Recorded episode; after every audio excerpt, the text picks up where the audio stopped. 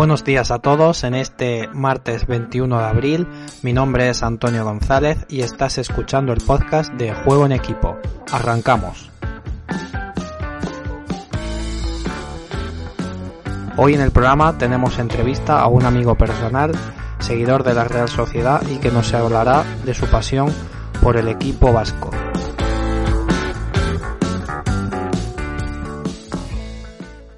En el programa de hoy tenemos a un amigo, un amigo especial, un amigo raro porque es eh, aficionado de la Real Sociedad, algo no muy común en el sur de España.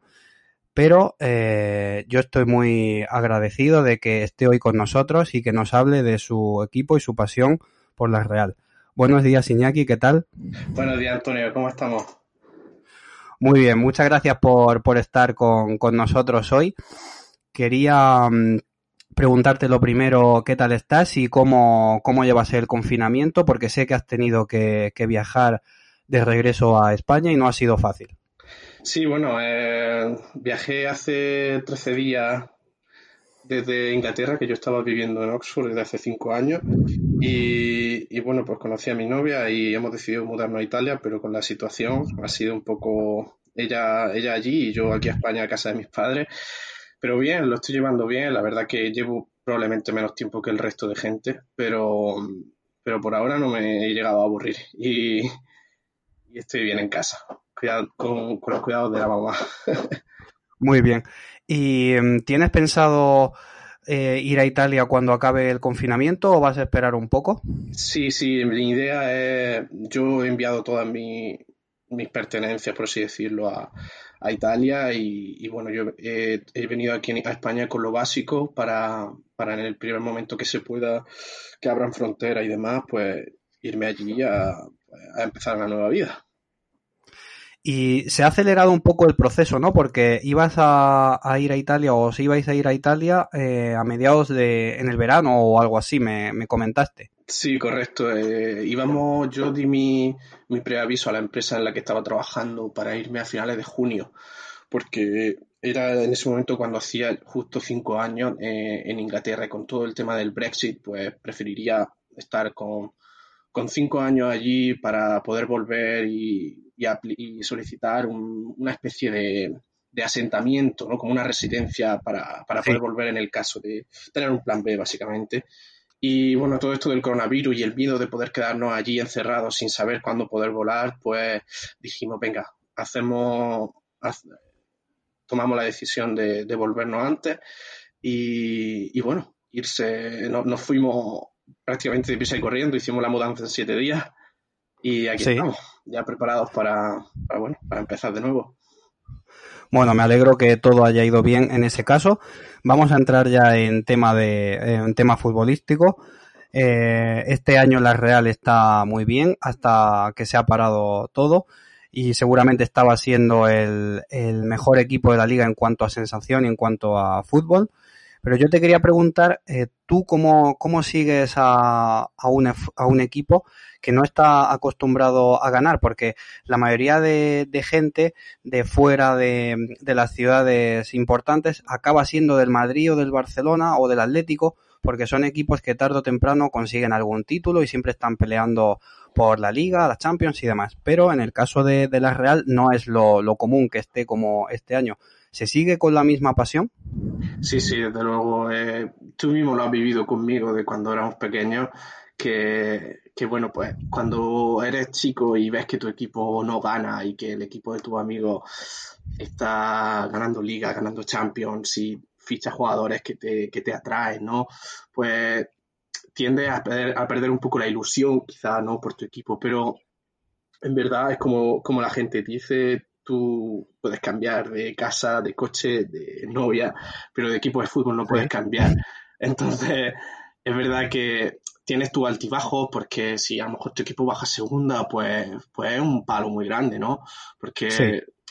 yo me considero afortunado que, que, bueno, aunque estando en el sur, la mitad de mi familia es del norte, de San Sebastián, muy forofa, muy, muy aficionada al, al equipo y, y la verdad, pues no es difícil perder la no es difícil perder ilusión porque siempre hay alguien que te dice, vamos a ver el partido o habéis visto, hemos visto a este jugador en la calle, tal, y Sí, hay como más cercanía, ¿no? Sí, hay una cercanía que, que, bueno, al fin y al cabo, la ciudad de San Sebastián, yo, aunque no he vivido allí, pero he ido siempre en vacaciones para ver toda mi familia y siempre que hemos podido ir hemos intentado, no sé, ir a algún entrenamiento a puerta abierta, si hay casualidad de que podemos ver algún partido, hemos intentado ir, o incluso si hay algún partido en cerca del sur, digamos en Sevilla o en Granada o en Málaga, pues siempre me he intentado ir porque al fin y al cabo la, la, ilusión se mantiene.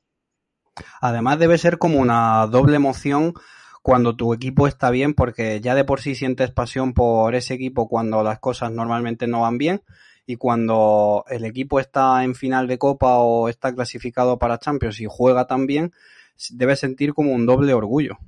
Sí, sí, es verdad que es como un, un, reto que, se ha conseguido estando con, digamos, con un presupuesto o con un tipo de jugadores que no son élite, ¿no? Y, es verdad que, te llena de orgullo el decir eh, que yo estoy aquí y no tengo un fichaje de 50 millones. Total. Sí, sí. Y al, final, eh, porque tú eres muy, muy joven y no has visto, no has vivido yo tampoco, la, la, mejor real de la historia de los años, del principio de los años 80, cuando ganó las dos ligas y tenía la mayoría de jugadores que luego eran internacionales con, con España. ¿Tu padre, que sí lo ha vivido, os habla mucho de ello? Sí, sí, sí. Mi padre, al fin y al cabo, es el que ha transmitido a nosotros, a mí, a mi hermano, principalmente la, la, la afición por la Real y, y obviamente él tuvo la suerte también de poder asistir a, de poder vivirlo y de poder asistir al estadio, al, al, a ganar la liga, creo que alguna copa también ha, podido vivir. Y, a ver, quieras que no, eso, habiendo vivido eso, el resto es más difícil porque te acostumbras quizá a lo bueno, ¿no? Y, pero, pero sí es verdad que nos ha transmitido mucho eh, como la sensación de que Ahora quizá no seamos un equipo tan grande, pero lo hemos sido y se puede volver a ser. Vale, y antes de saltar a nuestra siguiente pregunta, simplemente hacer un, comentario para ver qué opinas sobre el hecho de que en los años 80, 90 los equipos como el Madrid, el Barcelona, el Atlético de Madrid dejasen de mirar tanto a la cantera y empezasen a, a incorporar jugadores extranjeros y eso no lo ha hecho ni la Real Sociedad ni el Atlético Bilbao, equipos que están acostumbrados o que estaban acostumbrados a pelear en los primeros puestos de la, de la liga. ¿Eso les ha perjudicado? ¿Crees que les ha hecho peores? Quizá, quizá sí, quizás sí. El, el, hecho de que, bueno, eh, equipos como Real Madrid, Barcelona o Atlético hayan mirado fuera eh, es porque querían mejorar su plantilla, ¿no? Y, y, claro, tú hay cosas en casa que no puedes conseguir fuera y, viceversa, ¿no? Entonces, eh, pues bueno, quizá ese salto, eh, lo que Real Sociedad y Atleti principalmente han perdido durante muchos años y por eso el bajón, ¿no? Porque al fin y al cabo el mundo es mucho más grande que solamente tu región o tu, o tu península, por, decirlo así, ¿no? Claro. Pero, pero en, el, en el 2002, concretamente, fue el año en el que la Real Sociedad fichó a, a un jugador que, llamado Boris, que no es eh, vasco, y esto pasa después de 35 años. A partir de ese año se rompe esa tendencia de la Real Sociedad de solo tener jugadores de la casa y ya empieza a incorporar jugadores de fuera, lo que casualmente ha hecho que los últimos 20 años pues haya dado un salto con altibajos, pero ha dado un salto. ¿Crees que esto le ha beneficiado y tú estás de acuerdo con esta política nueva de fichajes? A ver, eh, sí y no. Eh, estoy de acuerdo en que, en que mire eh, de puerta afuera si hay algo que te pueda mejorar la plantilla en, un aspecto del, del deporte que no, te, que no te complementa la gente que tienes en casa. Pero sí. Mm, pero sí es verdad que se pierde un poco la esencia, ¿no? La, hay muchas veces, y como oficial de la Real, me sabe mal decirlo, pero es, la verdad, me, me, me, da envidia el Atleti de Bilbao. Otras veces parece que son, como decir, venga, hombre, es un poco tontería, ¿no? Pero, pero sí que ellos han mantenido esa esencia de, solamente la gente de casa. Y, eso, eso acaba teniendo un orgullo por tu equipo muy grande, ¿no? Porque toda la gente ama el equipo, no solamente ama el dinero que gana en el equipo. Sí. Y, y, bueno, en la Real sí es verdad que hubo un momento que había mucho, mucho extranjeros o mucha gente fichada de fuera, teniendo gente muy buena en casa y que no se le daba la oportunidad. Es verdad que últimamente, digamos los últimos 5 o 10 años, sí que el, fútbol de cantera en la Real ha, renacido, por así decirlo, complementándolo con gente de fuera. Y me parece que es una buena... Eh, estamos en el siglo XXI, mm, creo que ha, ha, pasado ya la época de solamente mirar puerta adentro, estamos en un mundo globalizado que, nos falta un delantero y no hay nadie en casa que, nos pueda facilitar las características que, tenemos, pues a lo mejor es bueno mirar en Suecia, digamos, ¿no? Y, no hay por qué cerrarse a eso, pero claro, siempre y cuando yo pienso que debería de, mirar primero en casa a ver si lo tienes. Y si no lo tienes, pues ya está. Claro, y al hilo de lo que comentas, eh, yo me pregunto, y algo que no pasa en otros equipos, ¿qué tiene la Real para sacar tantísimos buenos jugadores de cantera que no, no tiene otros, otros equipos? Como por ejemplo el, el Atleti Bilbao, que sí mira a casa, pero al final también intenta comprar a algunos y con algunos otros los ha conseguido algunos de los jugadores de la Real Sociedad. Pero ¿qué crees que tiene esa cantera de la Real Sociedad para sacar tan buen jugador? Bueno, yo creo que, mm, que, a ver, en cierto modo también es suerte generacional, ¿no? Igual que, igual que España ganó mundial, eh, Eurocopa Mundial, Eurocopa, con una generación de jugadores que era increíble, ¿no?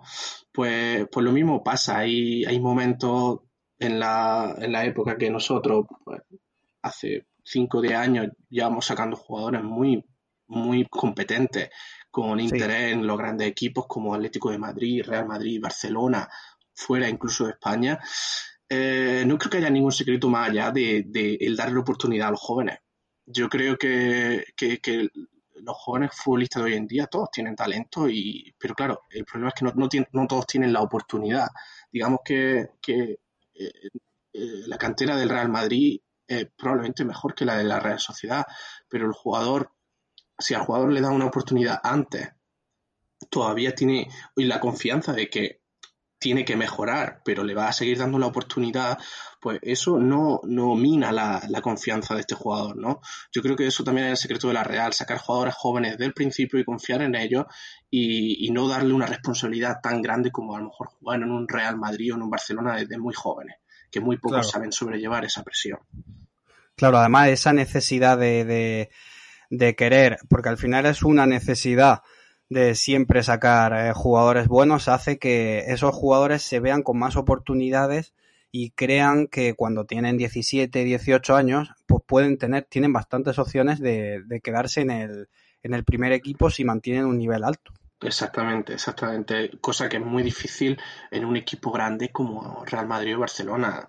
Estamos hablando de, de un equipo que, bueno, por suerte o por desgracia, es un, equipo a mitad de tabla, lo quiera o no, lo tengo que admitir. Y, bueno, que seguiríamos siendo un equipo a mitad de tabla si no fuera, por lo que has mencionado antes, el fichar a personas que te hagan ese salto de calidad. Digamos que la Real hace unos cuantos años sería un equipo mitad bajo si no hubiera sido por Carlos Vela, por ejemplo. Sí, lo, que pasa es que em, la ciudad es una ciudad relativamente grande, tiene mucha afición por el, por el fútbol, es un club histórico, está entre los siete u ocho más históricos de primera, seguro. Entonces, yo creo que le corresponde mucho más estar peleando por posiciones europeas que estar en mitad de la tabla. Lo comparo un poco como al Betis, que está en zona de nadie y no, y no se entiende muy bien el por qué cuando debería estar en una zona alta. Sí, bueno, eh, bueno, son, son equipos que, pues igual que el Atleti de Bilbao, igual que, es verdad que el Atleti de Bilbao quizás está por un, escalón por encima en cuanto a histórico, ¿no? Pero, mm, pero creo que también vuelvo a lo de antes, son, son tiempo, es generacional, ¿no? Eh, si tú pasas tu equipo en, un, en tu cantera, al fin y al cabo, si te salen buenos jugadores y... Sí, entonces vas a competir, si no, no te salen buenos jugadores, estarás eh, más abocado a, al anonimato. Y, claro, no solamente los jugadores, sino el entrenador que les dé la oportunidad, ¿no? Claro, los buenos jugadores están y, seguirán estando, pero las oportunidades dependen del entrenador. Ya.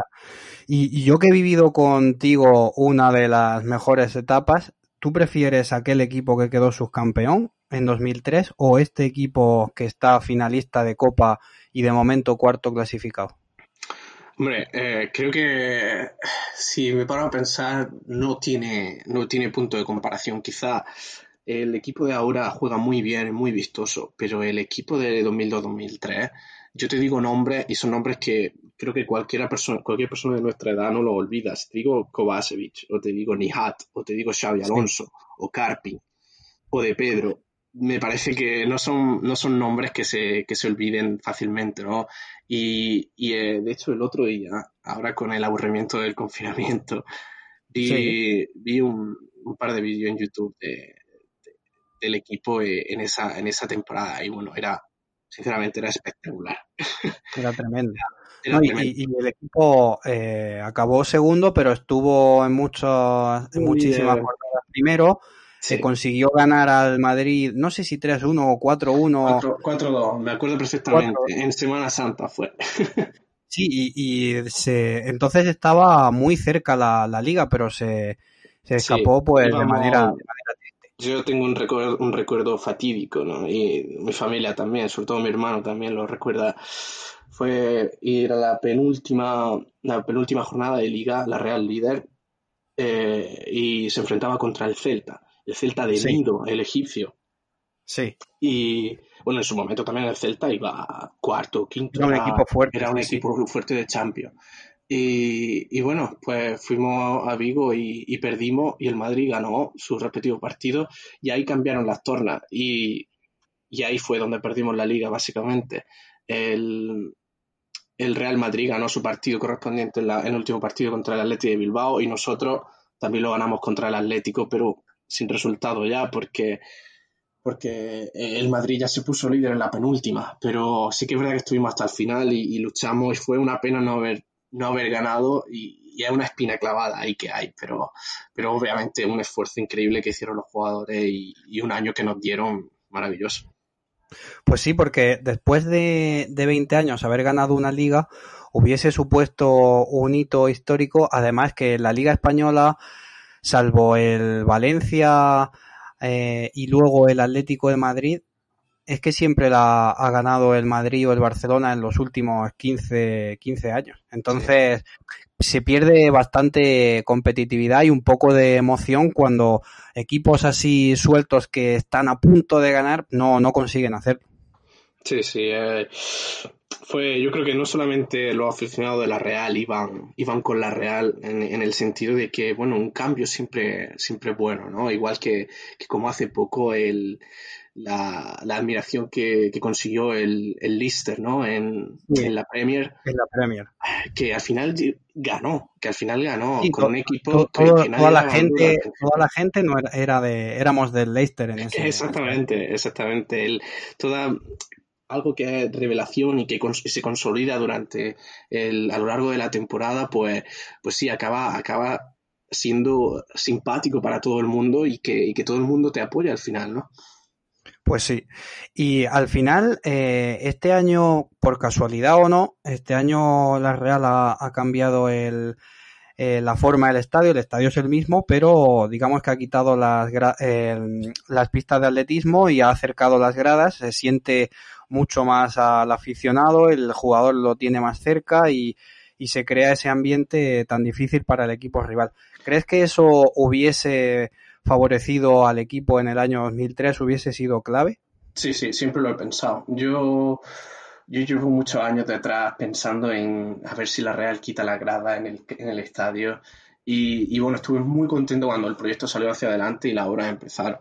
Y, bueno, y más contento me he quedado cuando esta Navidad pude, tuve la oportunidad de, de, ir al estadio y, verlo por dentro y me quedé impresionado, de verdad. Es muy bonito y hay una, acústica que no se conseguía con la grada, esa cercanía, ese, ese, ese empuje que se le da al equipo, no se consigue no se consigue eh, con una grada de estimo que te separa y hace un ambiente muy frío. Y yo pensaba, la, Real, la afición de la Real no es tan ruidosa como otras aficiones. Pues yo fui y incluso viéndolo por la tele se escucha, se escucha a la gente cantar. Ahora, antes no. Y, bueno, me, me, hace mucha ilusión de verdad poder, poder tener esta oportunidad. Y ahora lo que me queda pendiente es ver un, un partido de liga, porque fui a ver un, un partido de, de, los filiales, que de hecho fue un derby, un derby vasco. Pero, pero bueno, no, no tiene el mismo ambiente, ¿no? Y, y, bueno, todavía me queda pendiente esa tarea. Estupendo. Eh, hacemos esta entrevista este día porque este fin de semana pasado eh, hubiese sido la final de la Copa del Rey y una final contra el Atleti de Bilbao, una final en Sevilla, una final con, una, con un ambientazo. Seguramente la mejor final en muchos años por la emoción, por las ganas, por el momento de forma de los dos equipos, la forma de llegar a, a la final. Y no ha podido ser, de momento está aplazada y veremos a ver cuándo, cuándo se juega y si se juega con público o no. ¿Tú qué, ¿Qué piensas? ¿Crees que es mejor jugar eh, a puerta cerrada o que se aplace y ya se verá cuando se juega, pero siempre que haya público? Yo, yo soy partidario de que siempre haya público. Si al fin y al cabo, yo no creo que haya ninguna prisa por jugar ese partido, ¿no? Si, yo creo que no solamente por, por, el, por los equipos, sino por las aficiones. Es un, es un partido que, que muy probablemente para las dos aficiones no lo vayan a olvidar, porque una final con Derby Vasco no, no pasa todos los años, ¿no? Y, y, bueno, la forma en la que hemos llegado a la final, los dos equipos, ¿eh? el, el, el Atleti ha vencido al Barcelona, es verdad que muchos de los partidos han sido en penalti y tampoco les quiero quitar mérito, pero bueno, el partido que, o los dos partidos que hizo la Real, eh, sí, con el Granada, con eh, la Real con el, con el Real Madrid, eh, el partido. Sí, aquellos fueron antológicos. Fue, yo disfruté como niño chico, pero, pero sí, la verdad que yo creo que no solamente por los equipos, sino por las aficiones, yo creo que merece, porque siempre un derby vasco, sea en liga, sea en copa o en lo que sea, hay un ambientazo siempre. Y no es un ambientazo de, de pelea entre uno y otro, siempre hay una muy buena atmósfera de, rivales pero amistad, ¿no? no, no, yo creo que sería, yo creo que sería un espectáculo de fútbol y para la ciudad de Sevilla y, y como un hermanamiento como cuando el Madrid y el Atlético fueron a jugar a, a, Lisboa a la final y muchos viajaban juntos y demás, pues yo creo que una cosa similar. Sí, sí, sí. Yo sin duda pienso que, que, el partido se, pase cuando pase, pero, pero que sea uh, con la afición y estadio lleno. Lo que pasa es que hay un problema y es que la, la UEFA quiere tener para septiembre o octubre eh, los equipos que vayan a disputar sus competiciones, que ya veremos cuándo empiezan y, de, y en qué formato. Y claro, el, el, séptimo clasificado de la liga va a la Copa de la UEFA o a la Europa League actualmente, pero eh, suele ser el, campeón de, de, Copa aquel que, que, va en este caso. Lo que pasa es que como la Real Sociedad ahora mismo está en Champions, sería el, el Atleti de Bilbao. Entonces, en ese caso sí podría surgir esa, esa prisa por disputarse el partido aunque fuese a puerta cerrada. Aunque por eso están diciendo desde la federación que se espere lo máximo posible porque ese partido se puede jugar. Imaginemos que la UEFA necesita eh, los seis o siete equipos de España que vayan a competiciones europeas, los necesita el 1 de octubre. Pues a lo mejor se puede jugar el 25 de septiembre. O sea que no hay tanta prisa por que se dispute ya. No, exactamente. Yo. A ver, la verdad no sé muy bien. Supongo que habrá mucho interés económico por el hecho de que la Champions coja el ritmo que, tiene todos los años en vez de retrasarlo, ¿no? Sí. yo soy de la, soy de la opinión de que el, la liga y la copa y, todas las competiciones que se han quedado en el aire ahora por el COVID-19 eh, deberían de continuarse en el momento en el que sea, pero que se continúe porque acabarla a mitad no me, no me parece justo para nadie. No, a mí, a mí tampoco, es verdad. Además, eh, ya hablando de, de, la Champions concretamente y de la clasificación actual, ¿tú prefieres eh, ser campeón de la Copa del Rey o que la Real esté en Champions el año que viene? Sin duda, campeón de la Copa del Rey. sí, porque, sí. porque además es con el Atlético de Bilbao o porque o, o, si no fuese con el Atlético de Bilbao preferirías la Champions. Eh, aunque no fuese con el Atlético de Bilbao preferiría la Copa del Rey. Eh, es un título, es un título. La Champions, sí, te da un poco más de prestigio, un año, un año en el que puedes soñar, pero bueno, para ser realista, eh, puedes jugar la Champions, pero ¿qué oportunidades tienes de ganarla o de ganar un título? Pues el, el título que tenemos más a mano para mí es la Copa del Rey y, y creo que habría que agarrarlo como pueda. Sí, además que la Real Sociedad, bajo mi juicio, en una de final es difícil decir cuál es el favorito, pero siempre hay uno que parece más favorito y en este caso para mí es la Real Sociedad porque está jugando mejor, está mejor clasificado, porque en el partido último de liga ganó 2-1 al Athletic, entonces quizás eh, aprovechar ese tirón que ahora mismo está teniendo o estaba teniendo hasta el confinamiento, creo que le puede beneficiar. Entonces, que se dispute la final y que, y que sea lo que Dios quiera. Sí, a mí me ha, me ha, dado un poco de pena, ¿no? Porque la Real es cierto que llegaba en un momento muy bueno de forma y con la moral muy alta. Ahora, en el momento en el que se juegue la Copa del Rey, no sé, no sé, quizá la, la balanza está más equilibrada ahora, porque es casi un empezar de cero, ¿no? Ya. Y si no se puede eh, terminar la, la, liga o si se reanuda la liga pero luego se tiene que parar porque hay algún positivo por COVID, ¿cómo crees que debe terminar? ¿Debe eh, prevalecer la clasificación actual o, o, o anularlo completamente?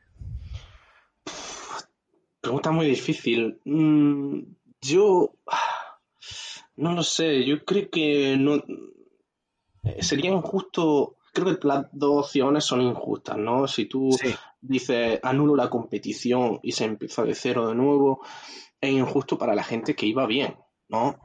Pero sí. para los que iban mal es una segunda oportunidad. Una salvación. Sí, sí, sí, es un poder volver a empezar, ¿no? Pero, pero también me parece injusto el cortar ahora mismo uh, como la clasificación a como está actualmente, porque no, porque no ha terminado, no todos los partidos se han disputado. Claro. Hay no, además, eh, tú tienes eh, la mayoría de, de, partidos se han disputado, entonces eso ya hace que, que, lo que se está, lo que se ha jugado hasta ahora tenga algún valor pero tampoco tiene to todo el valor porque no todos los equipos, por ejemplo, la Real Sociedad que va cuarta y el Getafe que va quinto, se tienen que enfrentar entre ellos. Un segundo partido con un gol a veras pendiente para ver qué equipo va por delante de otro. Entonces son muchos enfrentamientos los que hay ahí como para decir, eh, no, se termina aquí y tú vas a Champions, tú no desciendes, tú subes a Primera División.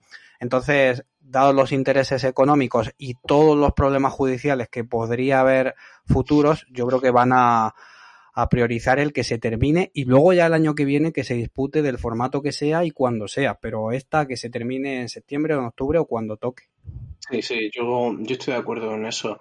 Eh, continuar cuando se pueda esta liga y que cuando se hayan disputado todos los partidos, pues, pues ya está. Se, se empieza borrón y cuenta nueva, ¿no? Pero, pero es verdad que, que cortar la mitad no, no, me parece una opción. No me, no me parece justo. Ya, te voy a hacer una última pregunta. Te voy a poner a tres jugadores sobre la mesa. Uh -huh. Uno es Oyarzábal, otro es Isaac y otro es Odegar. Y de esos tres, para esta temporada que viene, hay que vender a uno a qué jugador venderías, porque a los tres van a tener ofertas seguro, a uno hay que vender. ¿A cuál venderías? Vale, eh, estoy seguro a quien no vendería es a Oyarzábal porque yo diría que ahora mismo es el corazón del equipo. Em, vendería a Odegar. Primero porque no es, un, jugador que nos pertenece a nosotros. Y bueno, eh, al fin y al cabo el Real Madrid puede tomar posesión de Odegar cuando buenamente quiera, ¿no? Yo Isaac no lo vendería porque, porque es, un joven, es un jugador muy, muy joven y que está demostrando en esta temporada que tiene una proyección muy grande. Y que, y que es verdad que ahora mismo es un poco incompleto, un poco fallón, pero, pero sí que sí con esas ganas de, una persona que tiene, no sé, 19, 20 años, eh, creo que tiene mucho que dar para la Real. Y aparte de esos tres jugadores, que yo diría que son como los tres que más están destacando de puertas para afuera también. Eh, ¿Cuál dirías tú que es el como la piedra angular del equipo? Porque yo tengo un nombre y a ver si coincidimos. Yo sé cuál va a decir y creo, y creo que es Miquel Merino, ¿verdad? efectivamente. es muy buen jugador. A mí me sorprendió. Yo, mi hermano y yo siempre decíamos, mm, yo creo que se parecerá a un Miquel Arteta y no queríamos que fuera como Miquel Arteta porque era un poco, nosotros decimos la palabra figurín, ¿no? Sí. Pero nos hemos dado cuenta que Miquel Merino es un tío que lucha, que se hace su, no sé, 10 kilómetros por partido, eh, tiene llegada no, balón tiene, sí, sí, tiene un control de balón increíble, sabe cuándo hacer falta, con la juventud que tiene, que tiene, no sé, no sé si llega a 23 años el chico, eh, em, a mí me, encanta, a mí me encanta, sí, sí, me parece desde luego piedra angular del equipo, sin duda. Sí, yo creo que ha sido el gran descubrimiento de, de, este año y el jugador clave en el centro del campo que le está dando el equilibrio al equipo para hacerlo tan importante. Por ejemplo, si ves el partido, que claro que lo viste, el Real Madrid eh, Real Sociedad de la Copa del Rey, es que él solo en el centro del campo podía, él con el resto de compañeros, en esa conexión con los centrales y con Odegar, volvieron locos al Real Madrid y causaron una cantidad de problemas en la segunda parte que si hubiesen tenido un poco más de acierto, en vez de marcar, corrígeme, creo que fueron cinco goles, ¿no? ¿O seis? Eh, pues yo creo que fueron seis. Pues, pues, en vez de marcar esa cantidad de goles, se podría haber ido a 3, 4 más, seguro. puede ser, puede ser. Parece un poco exagerado, pero sí, sí es verdad. ¿eh? Mi hermano tuvo la suerte de ver el partido en, el Bernabéu y, se quedó, se quedó eh, asombrado con, la calidad que tenía Merino, la, el, saber estar, eh, el estar siempre posicionado bien, el, el control, el que no le quitasen la pelota, el tomar siempre la decisión correcta eso, en una persona de, de 20 y años es muy difícil, sobre todo en el medio campo, donde requiere mucha... Sí, sorprende mucho. Sí, sí, requiere mucha experiencia, ¿no? Digamos, me viene a la mente siempre Xavi Hernández, ¿no? O un Xavi Alonso. Eh, cuesta, cuesta entender que este tipo de jugadores sea con una calidad o sea una, una piedra angular del equipo con 22 años. Es verdad que con 30 tienen toda la experiencia y un, posicionamiento eh, inmejorable, ¿no? Pero, pero sí, sí, sí, Miquel Merino me, ha sorprendido para bien. Muchas gracias Iñaki por esta última respuesta. Ha sido un placer tenerte. Hasta aquí ha sido la, entrevista. ¿Qué te ha parecido? Muy bien, me ha encantado. Eh, me ha hecho recordar también eh, algunos buenos momentos de la Real y, bueno, te lo agradezco a ti también por la oportunidad de, entrevistarme, claro. A ti por tu tiempo. Eh, mucha suerte para, para ti, para tu familia, para la Real Sociedad en esa final y espero que nos veamos pronto. Muchas gracias, Antonio. Hasta pronto. cuídate mucho. Un abrazo. Un abrazo. Adiós.